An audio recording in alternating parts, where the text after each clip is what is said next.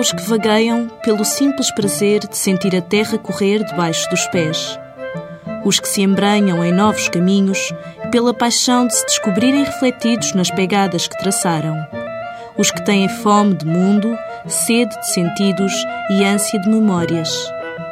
Num país com pouco mais de 10 milhões de habitantes e 92 mil quilómetros quadrados, aqui, onde acaba a terra e começa o mar, vaguear é urgente.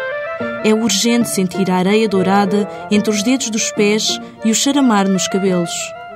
É urgente escorregar num trenó sobre a neve gelada, encher a roupa de salpicos brancos e sorrir para a câmara junto a um boneco de neve tosco. São urgentes os piqueniques no meio do campo, as tardes de conversa nos cafés mais cosmopolitas da cidade, as visitas aos museus, monumentos e património histórico e as horas de absoluta paz num spa. De norte a sul do país, a rede das pousadas de Portugal é uma das melhores aliadas daqueles que vagueiam históricas, de charme, da natureza e com história e design. São as quatro categorias por que se dividem as mais de 40 pousadas em solo nacional.